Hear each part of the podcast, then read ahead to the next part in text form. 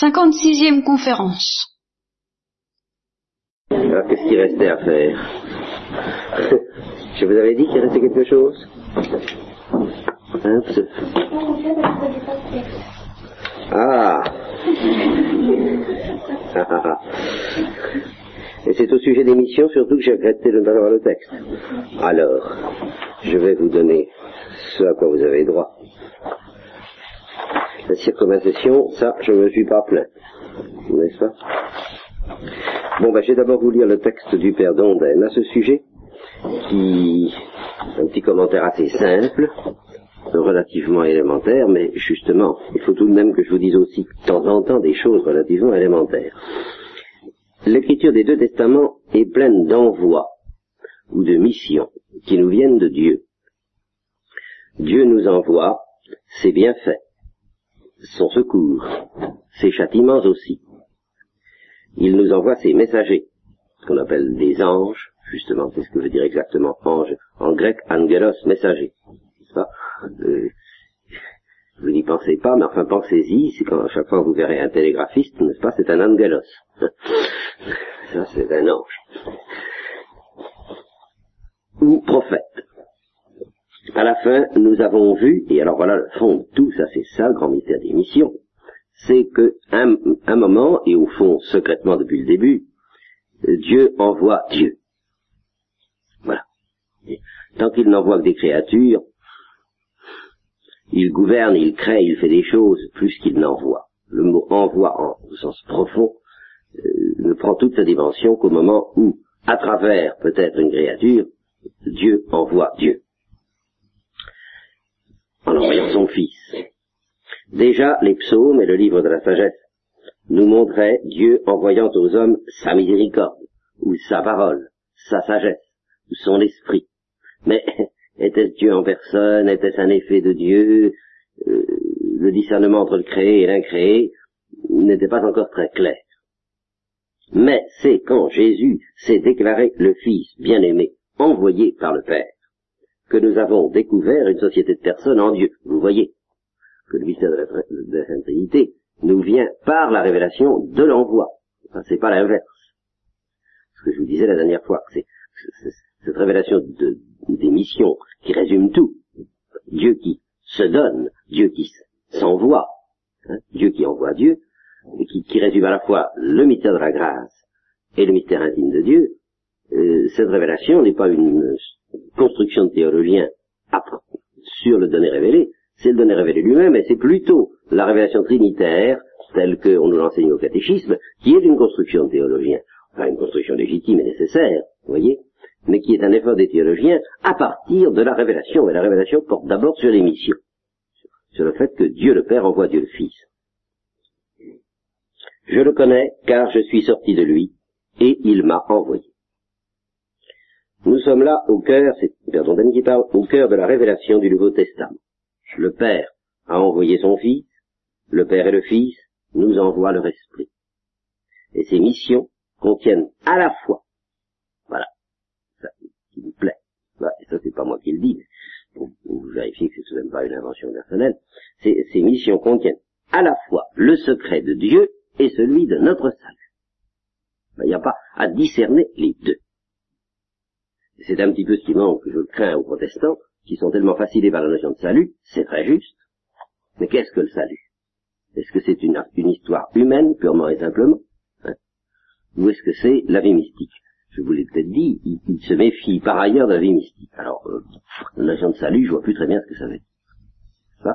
Il n'y a pas à opposer d'un côté le secret de Dieu et de l'autre notre salut. C'est la même chose. Le salut, c'est Dieu qui se donne. C'est donc un donné spécialement riche et prégnant, c'est-à-dire imprégné de toutes sortes de choses, que les théologiens recueillent, vous voyez, ils ne l'inventent pas, et organisent. À partir des recherches scripturaires de saint Augustin, ils distinguent, alors voilà, euh, ce que je ne vous ai peut-être pas dit la dernière fois, qui est relativement élémentaire, mais enfin il faut le savoir, relativement élémentaire. Ils distinguent des missions visibles et des missions invisibles. Vous n'avez pas parlé ça. Hein L'incarnation, ou envoi du Fils dans la chair qui le manifeste au monde, est une mission visible. Mission visible également, l'envoi du Saint-Esprit à l'Église le jour de la Pentecôte, ça, vous le savez. Il s'y manifeste dans le vent et des langues de feu. On reconnaît encore, là on y pense moins souvent, une mission visible du Saint-Esprit aux apôtres quand Jésus souffla sur eux au soir de Pâques. Oui, ça paraît étonnant. Il suffit que Jésus recevait le Saint-Esprit, voilà tout de même ce qu'il leur a dit. Hein. Une mission visible à Jésus lui-même dans l'apparition de la colombe lors de son baptême ou dans la nuée lumineuse du Tabor, qui n'est pas une création comme les autres, qui est de la créature, c'est créé, quoi qu'en dise un certain Grégoire Palamas, dont nous reparlerons peut-être quand nous parlerons de la vision face à face. C'est créé, mais c'est lié à l'incréé parce que c'est un envoi visible du Saint-Esprit. Mais la, mission visible du Saint-Esprit révèle sa mission invisible dans les cœurs qu'il sanctifie. Alors, ce qu'on appelle visible, ça veut dire visible aux yeux du corps. N'est-ce pas? Et, et audible à l'oreille aussi, avec le bruit du vent. La mission visible du Saint-Esprit révèle sa mission invisible dans les cœurs qu'il sanctifie, par exemple, dans les apôtres au Cénacle, mission accomplie en Jésus. Jésus dans son humanité, nous aurons à en reparler, a besoin de recevoir la mission du Saint-Esprit comme tout le monde, si j'ose dire, parce que son humanité est vraie, et que toute humanité vraie a besoin d'être d'un envoi du Saint-Esprit pour être sanctifié. Ça, nous parlerons de ça longuement quand nous parlerons de l'incarnation, et il faudrait bien que nous parlions de l'incarnation quand même un jour. Mission accomplie en Jésus dès sa conception, mais manifestée seulement à son baptême. Vous voyez, par une mission visible alors là. Mais invisiblement, le Saint-Esprit était envoyé dans l'âme humaine de Jésus depuis sa conception on considère aussi, bien qu'elle soit moins explicite dans l'écriture, une mission invisible du Verbe dans les âmes. Oui, et vous savez peut-être, je vous l'ai peut-être dit, si je vous l'ai pas dit, je vous en reparlerai un jour aussi, que la parole de Dieu, toute parole de Dieu me paraît une mission visible du Verbe. C'est mon impression. Parce que c'est Dieu qui parle n'est pas un effet simplement produit par Dieu ayant une signification. Puisque je vous ai parlé du mystère de la parole et du dialogue et de la communication, je n'ose plus vous poser ces questions-là. Je, je, déciderai une fois pour toutes que je ne vous ai jamais parlé de rien, et je ferai comme si je n'avais jamais parlé. De plus simple. Jusqu'au jour où vous m'arrêterez en disant écoutez, non, je crois qu'on commence, qu'on commence quand même à connaître. Alors là, je, on peut relever des traits communs à toutes ces missions divines. La mission d'une personne divine, qu'elle soit visible ou invisible, n'est-ce pas, est toujours ordonnée à la manifestation de cette personne. Le Saint-Esprit se manifeste à travers les langues de feu, la nuée lumineuse, euh, la colombe, le vent. Le Fils, Verbe, se manifeste à travers l'humanité. Mais la mission invisible va plus loin, elle. Elle est ordonnée non seulement à la manifestation de cette personne, mais à la donation. Vous voyez pourquoi j'insiste tellement sur le mystère du don. La mission invisible, c'est Dieu qui se donne, euh, le Père se donne lui-même, et il nous donne le Fils et le Saint-Esprit. C'est exactement ce que veut dire l'envoi invisible du Saint-Esprit. Il envoie invisiblement le Saint-Esprit, et comme les trois sont inséparables, le Saint-Esprit nous étant donné, les trois nous sont donnés. C'est vrai aussi, et alors ça c'est un cas particulier bien difficile, mais qui nous ramène au mystère de l'incarnation, d'une mission visible exceptionnelle, la mission visible du Fils. Elle aussi n'est pas seulement une manifestation du Verbe, mais elle est le don du Verbe au monde. Reste que, passez-moi l'expression, euh, ou que Dieu me passe l'expression, pour prendre livraison de ce don, eh bien, il, ne suffit pas de la mission visible elle-même. Euh, Dieu, l'incarnation suffit pour que le Fils soit donné au monde, mais ça ne suffit pas pour qu'on le reçoive. C'est ça qui est fondamental. Ne suffit pas pour qu'on le reçoive. Euh, Simon le pharisien, euh, les, les caïfs, ben, n'ont pas reçu. Le monde, la lumière est venue dans le monde et le monde ne l'a pas reçu.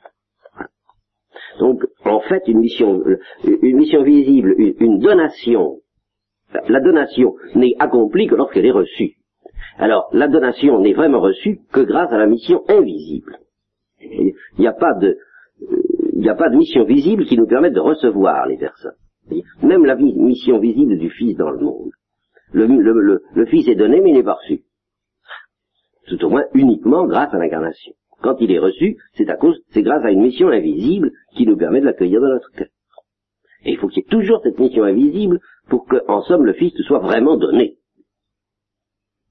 Sinon, il est donné en principe à la manière dont on vous tend quelque chose que, dont vous ne voulez pas. Alors évidemment, c'est un don si on veut, mais enfin, c'est pas un don parfait.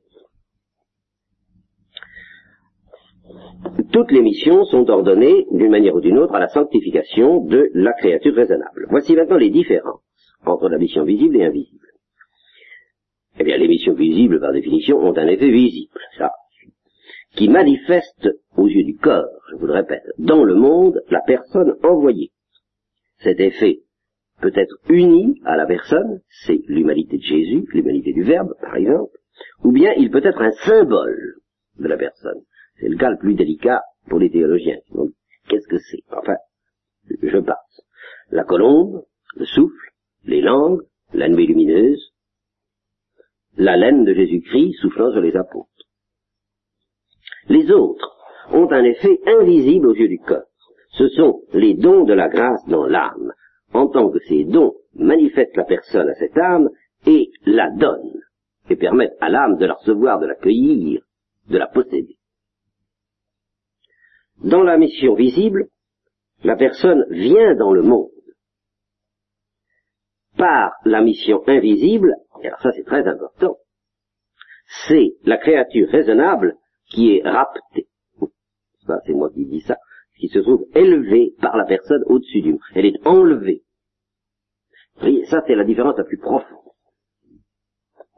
la mission visible, c'est la descente d'une personne sur la terre. Et la mission invisible, c'est l'arrachement d'une personne humaine à la terre. elle est emportée dans les cieux. En germe, bien sûr, ce n'est qu'un début, mais enfin, euh, laissez faire, et puis vous verrez bien ce qui arrivera. C'est un rapt, la mission invisible. C'est beaucoup plus Dieu qui prend possession de nous, en fin de compte, que nous qui prenons possession de Dieu. Dieu nous enlève au ciel. C'est ça l'admirable et. Vous voyez? Admirable échange entre la mission visible et la mission invisible. Dans la mission visible, nous donnons notre humanité au Verbe, par exemple. Et alors, en échange, Dieu nous donne sa divinité, c'est-à-dire qu'il nous enlève dans les cieux. Qui se trouve donc, c'est la créature raisonnable qui se trouve élevée par la personne divine au-dessus du monde et dans l'éternel. Enfin, dans la mission visible, une seule personne est envoyée. il y a autonomie. C'est le Verbe qui s'est incarné, n'est pas le Père, ce n'est pas le Saint-Esprit. C'est le Saint-Esprit qui est envoyé à la Pentecôte. Ce n'est pas le Fils, ni le Père. Dans la mission invisible, les trois personnes viennent ensemble. Elles sont indissociables. Le Père envoie son Fils, le Père et le Fils envoient Saint-Esprit, et euh, le Père est là. Le Père se donne. Il n'est pas envoyé. Pourquoi? Parce qu'il n'y a personne pour l'envoyer. Il peut être envoyé par quelqu'un. Il n'est pas envoyé parce qu'il ne procède pas. C'est ça le fond, le fond théologique de la question. Mais il est donné. Voilà. Alors, c'est là où je dis, à partir de ces données traditionnelles, saint Thomas essaie d'analyser avec précision la structure du concept de mission divine. Alors c'est là où le texte ne, sert pas à grand chose, parce que, j'ajoute, je ne l'avais pas du tout ce texte. Ah bon. Effort difficile, dont j'hésite à faire subir le poids au lecteur. C'est-à-dire que je renvoie ça à une deuxième partie, dont par définition je vous fais grâce. Et je me fais grâce aussi. Alors, conclusion, si on se contente, sans entrer donc dans ces détails techniques difficiles, effectivement, de s'enfoncer par l'adoration dans la conscience obscure de ces vérités. On devient simplement écrasé par la disproportion entre notre consistance, qui est très réelle, bien sûr, mais enfin, c'est la consistance d'un petit bout de rien du tout, d'un grain de poussière perdu dans l'univers, n'est-ce pas, d'une toute petite chose, consistance consistance du néant, si j'ose dire, consistance de la créature.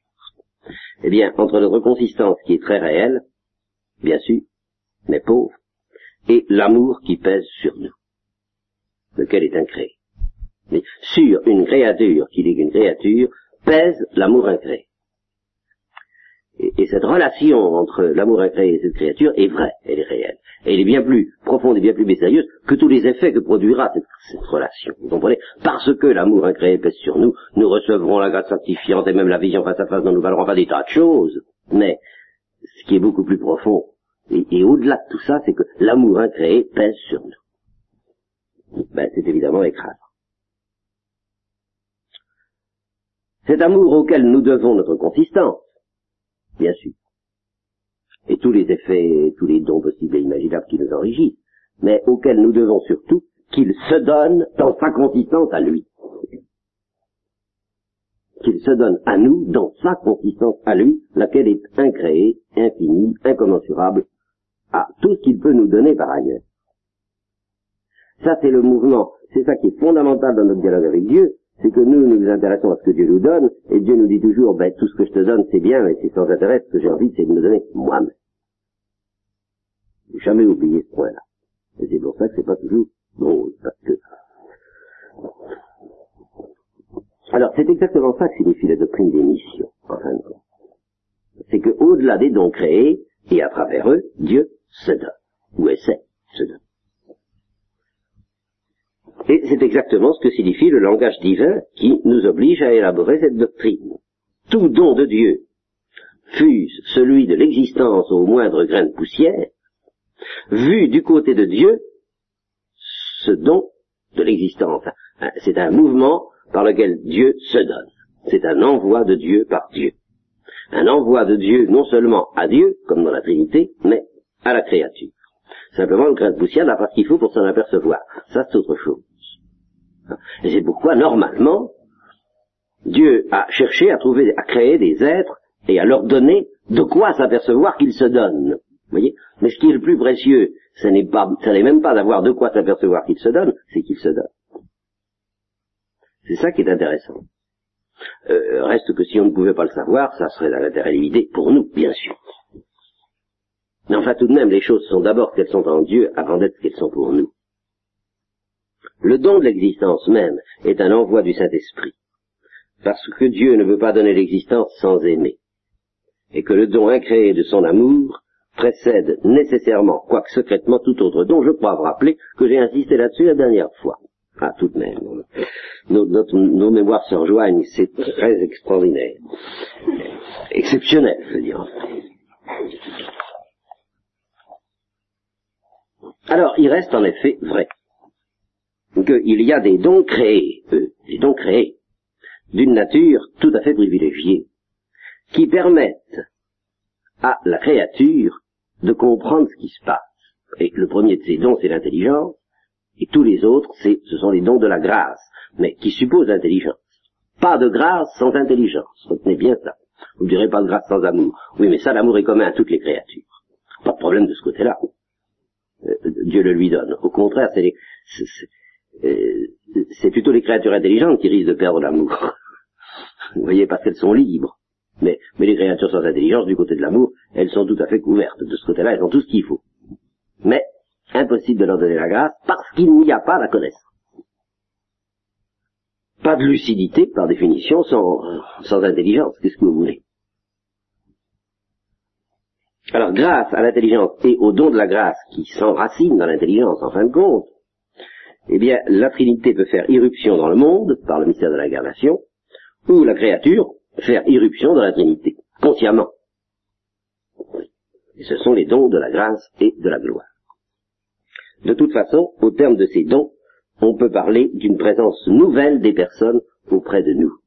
Nouvelle, non pas en ce sens que Dieu est moins présent à un petit caillou qu'à nous, mais il ne le sait pas. Et nous, non seulement nous le savons, mais nous sommes initiés à cette présence à la manière dont Dieu la connaît. Et c'est ça qui est nouveau. Grâce à la lumière de la vision face à face dont nous parlerons bientôt. Euh, la situation dans laquelle nous sommes, nous, sans la vision face à face, est très secondaire. Enfin, c'est... Euh, oui, elle est provisoire. et elle est absolument impossible à définir avant d'avoir défini la situation de la vision face à face. La situation normale de la grâce, c'est la vision face à face. Alors dans la vision face à face, la créature non seulement sait que Dieu est présent en elle, mais elle le sait à la manière dont Dieu le sait. Dans la même lumière. In lumine tuo, videbibus lumen. Hein? Seuls ces dons de la grâce, qui sont tout de même précieux à ce, à ce, à ce sujet-là, n'est-ce pas? Ce ne sont pas ces dons qui font que Dieu se donne, mais ce sont ces dons qui permettent de le savoir comme Dieu le sait. Et par conséquent, ce sont ces dons qui permettent tout de même à Dieu de se donner parfaitement.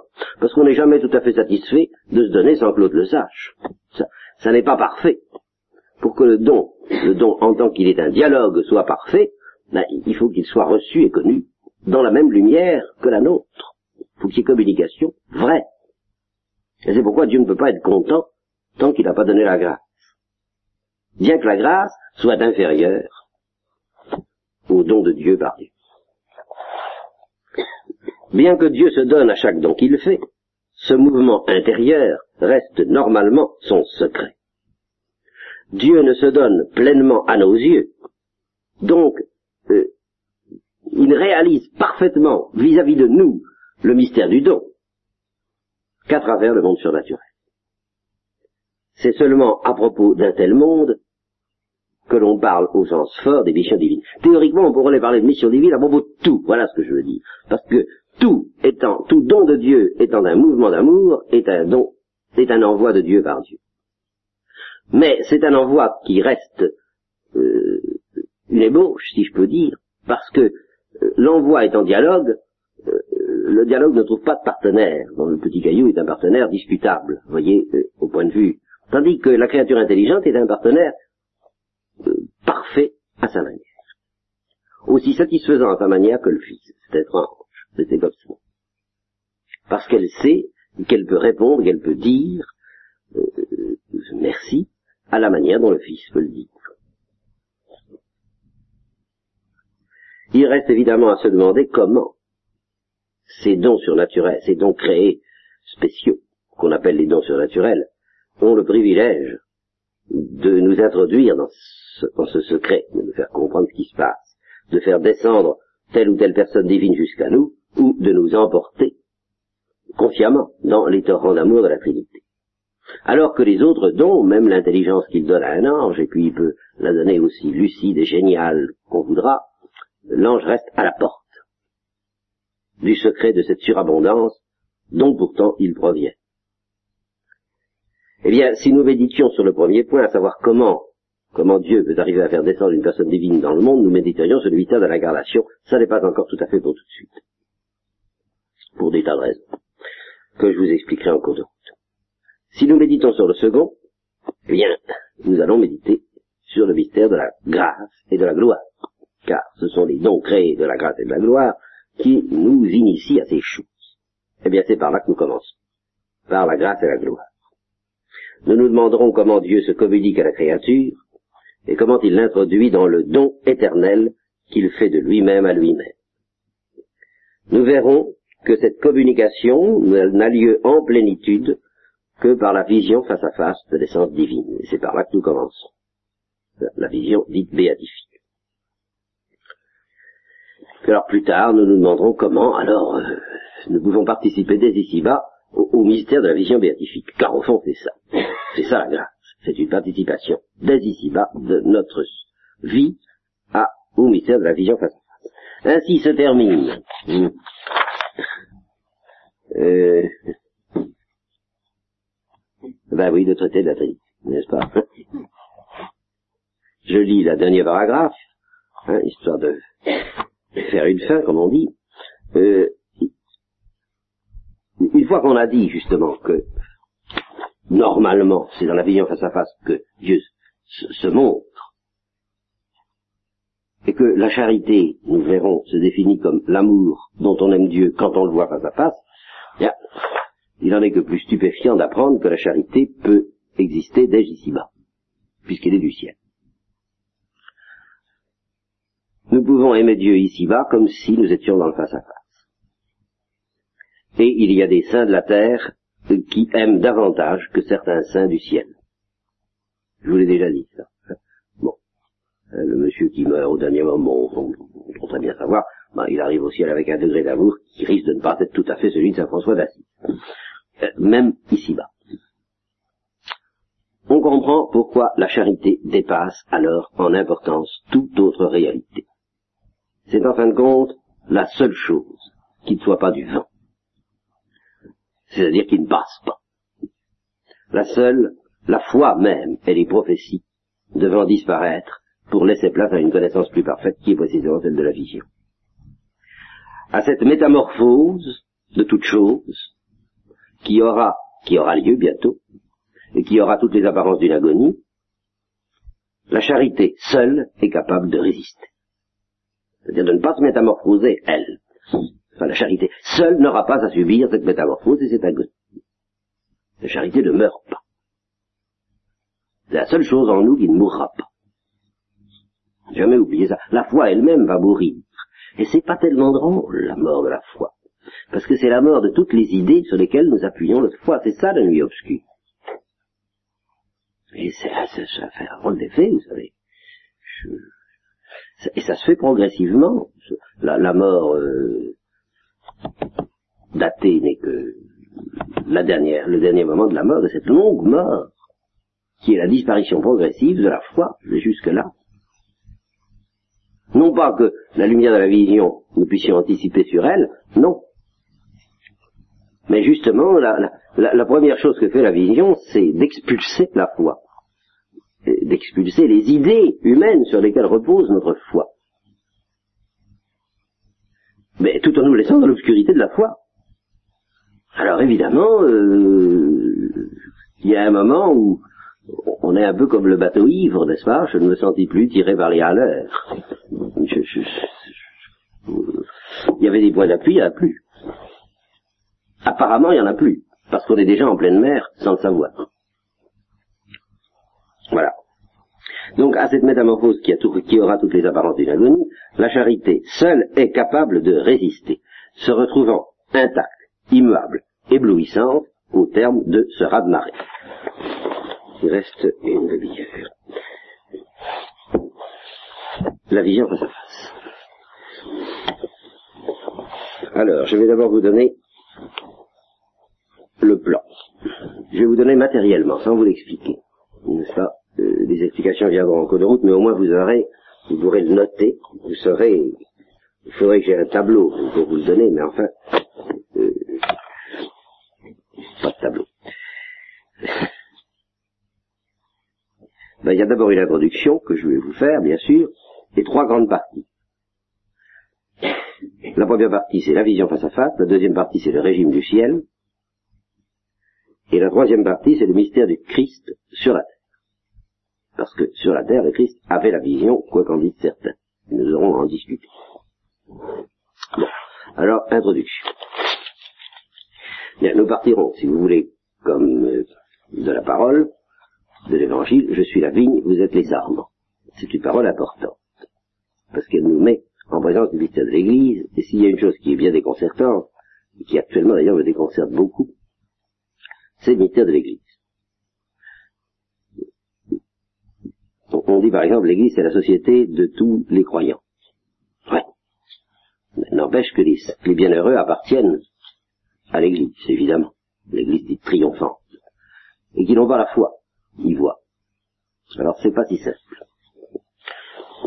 Passons.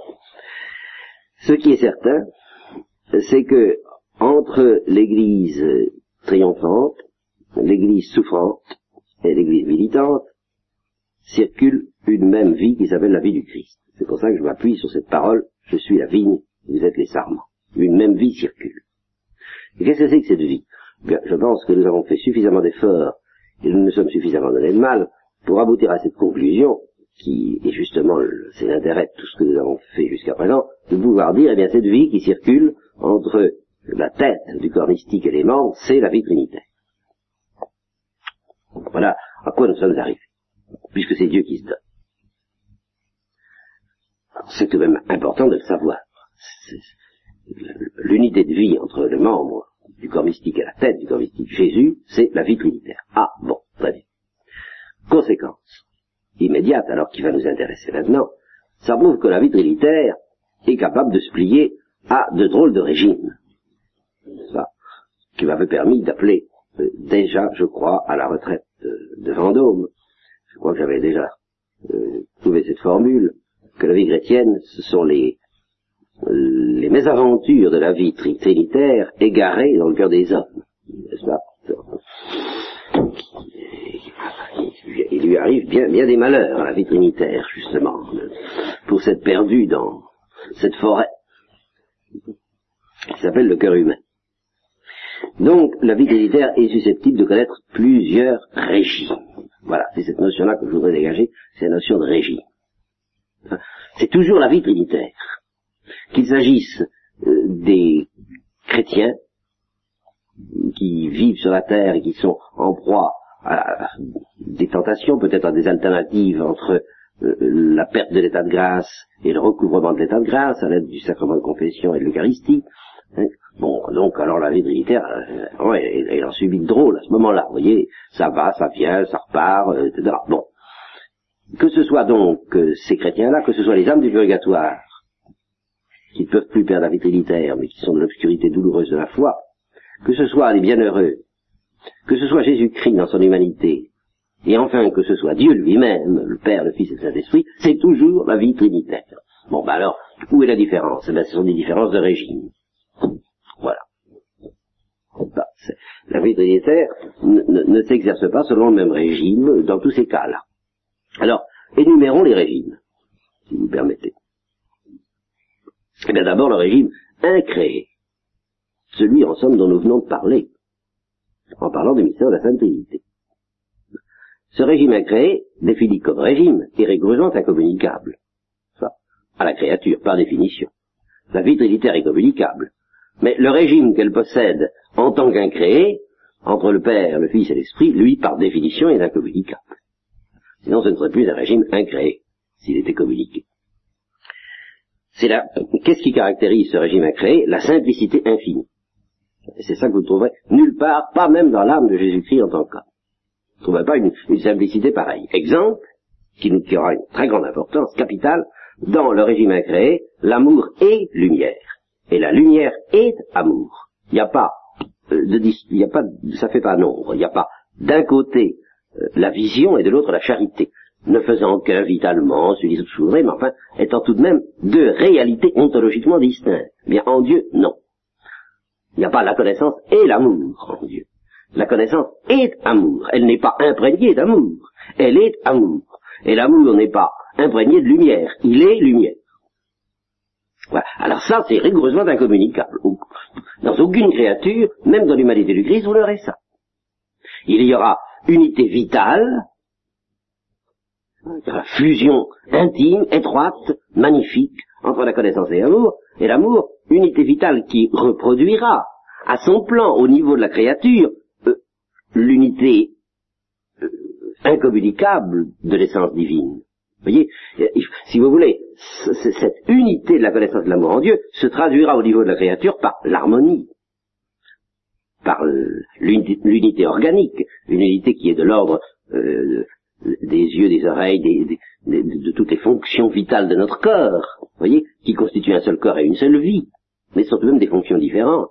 La créature vivante est très compliquée, parce qu'elle imite, à sa manière, la simplicité incommunicable de la vie divine. Retenez bien ça. donc le régime incréé, qui, qui se caractérise par la simplicité. On le verra que c'est très important, puisque nous verrons pourquoi que c'est une des imperfections fondamentales de la vision face à face, de ne pas être amour. Par conséquent, d'avoir besoin d'être complété par l'amour pour imiter parfaitement la vision divine. Parce que la vision divine, la vision que Dieu a de Dieu, est amour. Donc l'imitation de la vision de Dieu n'est pas complète sans la charité. Capitale. Vous voyez? Bon. Donc le régime incréé. Ensuite, deuxième régime. Le régime du ciel, qui est propre à tous les bienheureux. Jésus-Christ en tête, Jésus-Christ depuis sa résurrection. C'est pour ça que Jésus-Christ avant pose un problème spécial qui fera l'objet de la troisième partie. Vous voyez pourquoi nous, commencerons à parler du Christ à ce moment-là. Et par ce biais-là. Ah oui, ça peut paraître étrange, mais c'est comme ça. J'espère m'en justifier par la suite. Donc le régime du ciel propre à tous les bienheureux, anges, âmes séparées, humanité de Jésus, la Sainte Vierge. Il y a le régime du purgatoire, encore un drôle de régime. Parce que on y est soumis à l'obscurité de la foi, tout en étant aussi impeccable que si on avait la vision. Très curieux. Et pourquoi? Il faudra en parler plus tard. Ça, c'est pas encore demain. Donc, le régime du purgatoire. Le régime de l'épreuve de foi. Vous voyez que, je distingue bien du régime de la foi comme tel. Parce que au purgatoire, c'est la foi, c'est l'obscurité douloureuse de la foi, mais ce n'est plus, il n'y a plus d'épreuve. L'épreuve est surmontée, c'est fini. Hein? Donc le régime de l'épreuve de foi qu'ont connu tous les anges et tous les hommes, sauf Jésus-Christ, avant leur béatification ou leur introduction dans le purgatoire. Avant, disons, leur confirmation en grâce. Confirmation bienheureuse ou confirmation douloureuse. Régime de l'épreuve de foi. Et c'est encore un régime de la vie trinitaire, car si nous triomphons de l'épreuve de foi, c'est en accueillant la vie trinitaire et sous la motion de la vie trinitaire. Il n'y a aucun doute. C'est le Saint-Esprit, donc la vie trinitaire, qui nous permet de surmonter l'épreuve de foi. Bon. Or, l'épreuve de foi, ce n'est pas la croix, parce que les anges ont été soumis à l'épreuve de foi, et ils n'ont pas connu la croix. Donc la croix, c'est encore une autre histoire. Un autre régime. Qui s'appelle le régime de la rédemption. Et ce qui prouve, ce qui confirme que ce régime est différent du régime de l'épreuve de foi, c'est que le Christ, lui, n'a pas connu le régime de l'épreuve de foi, du tout, n'a pas été soumis à l'épreuve de foi, mais il a connu, plus que n'importe qui, le régime de la rédemption. Par excellence, la, vie trinitaire en Jésus a connu ce régime spécial que j'appelle le régime de la rédemption. Tandis qu'elle n'a pas connu du tout chez les anges. Et inversement, la vie trinitaire chez les anges a connu le régime de l'épreuve de foi, il n'a pas connu en Jésus-Christ. Alors vous voyez, tout, euh, pratiquement, évidemment, dans notre vie, l'épreuve de foi s'exerce à l'occasion et à l'intérieur du mystère de la rédemption. Réciproquement, tout ça, euh, dans le concret, ne fait qu'un. C'est pas une raison pour, pour ne pas distinguer, car, comme me le disait le Père de Haut, quand on ne distingue pas, on confond. Alors il vaut mieux. Et, et la vie n'est pas confusion. La vie est unité organique. Donc le régime de la rédemption, que j'appellerais encore régime militant, régime du combat, et qu'il faut distinguer de l'épreuve bien faire attention. Jésus-Christ n'a pas été, Jésus n'a pas été soumis à une épreuve, mais il a combattu les puissances du mal selon un mode que semble-t-il, enfin selon un mode que n'ont pas connu les anges. Les anges combattent les puissances du mal, mais pas selon le mode qui fut celui de Jésus-Christ d'abord, celui des chrétiens ensuite, et qui s'appelle le, le, combat de la rédemption, justement. Le combat de la vie trinitaire comme tel contre le mystère du mal comme tel. Bon, voyez, et quand on aura dit ça, on aura fini.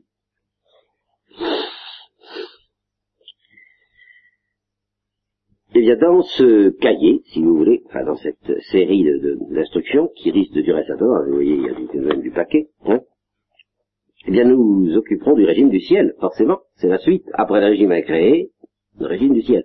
Et non pas seulement parce que c'est la suite, mais parce que, comment voulez-vous que je vous parle du régime du ciel si vous n'avez pas d'abord parlé du mystère trinitaire selon son régime incréé? Vous voyez bien que dans la logique des choses, il fallait commencer par là. Eh bien, de même, pour parler euh, du régime de la terre, qui est à la fois le régime de l'épreuve de foi et le régime de la rédemption, il faut d'abord parler du régime du ciel. En vertu d'un principe long souvent rappelé, et, que, la vie qu'on mène au ciel et la nôtre, c'est la même, c'est-à-dire la vie trinitaire. Bien. Mais hein, il ne suffit pas de définir ce qu'est la vie trinitaire pour parler de la vie sur la terre, il faut d'abord voir ce qu'est la vie trinitaire au ciel. Car la vie, trinitaire sur terre, euh, c'est la vie trinitaire au ciel selon des modalités particulières.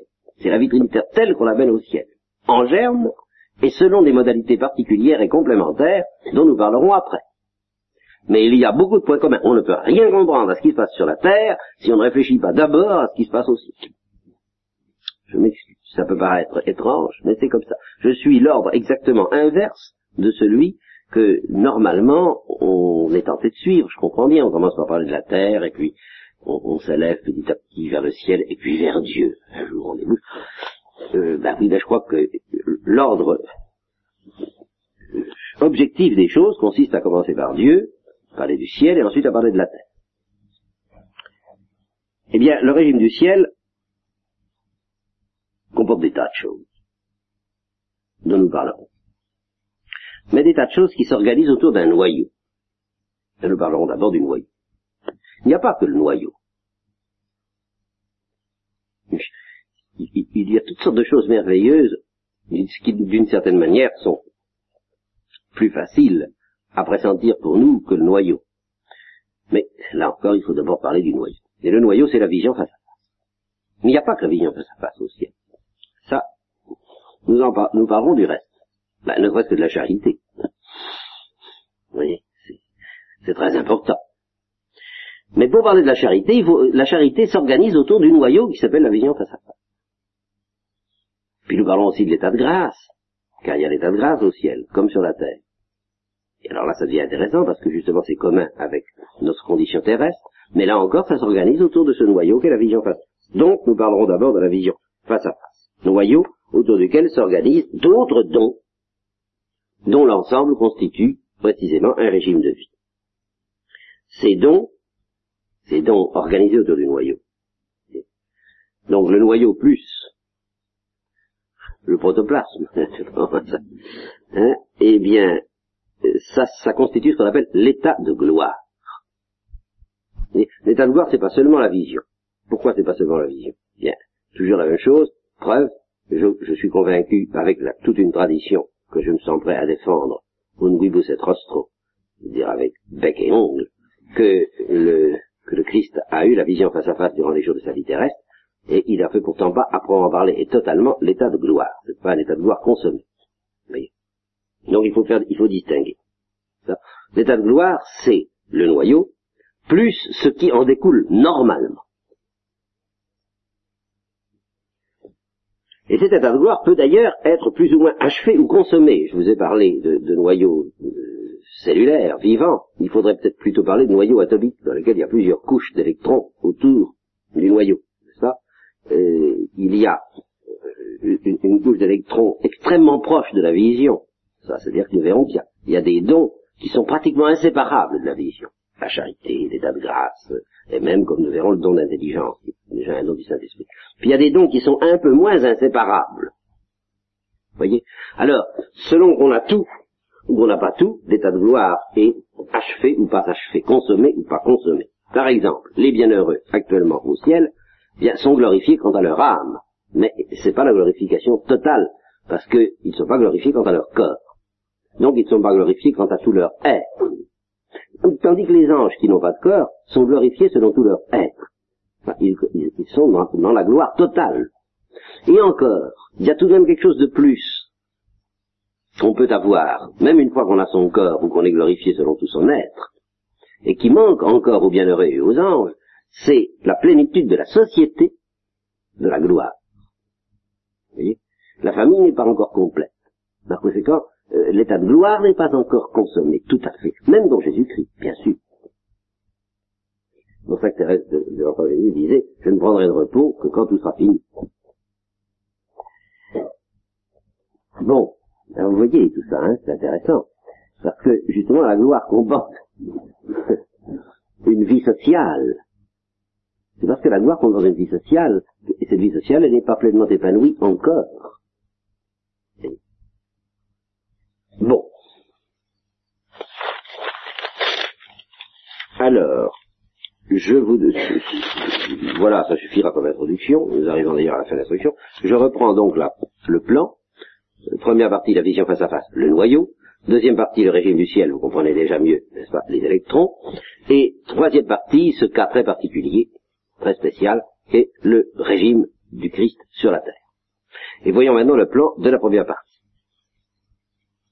Eh bien, il y aura deux chapitres. Il y a, selon alors, euh, une division genre Saint Thomas, la vision face à face en elle-même, ce que c'est, et puis, alors, c'est quelque chose qu'on pourrait déjà dire que euh, ce n'est plus seulement le noyau, si vous voulez, c'est pas seulement le noyau, mais c'est un certain nombre de dons créés sans lesquels la vision face à face ne peut pas exister.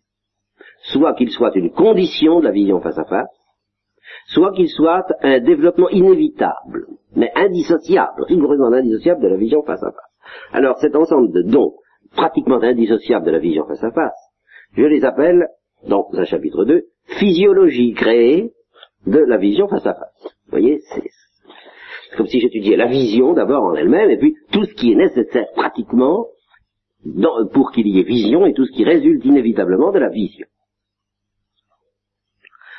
Donc ça fait deux chapitres pour la première partie. Voyez où nous en sommes, bonjour la vision face à face. Chapitre 1 la vision face à face en elle-même.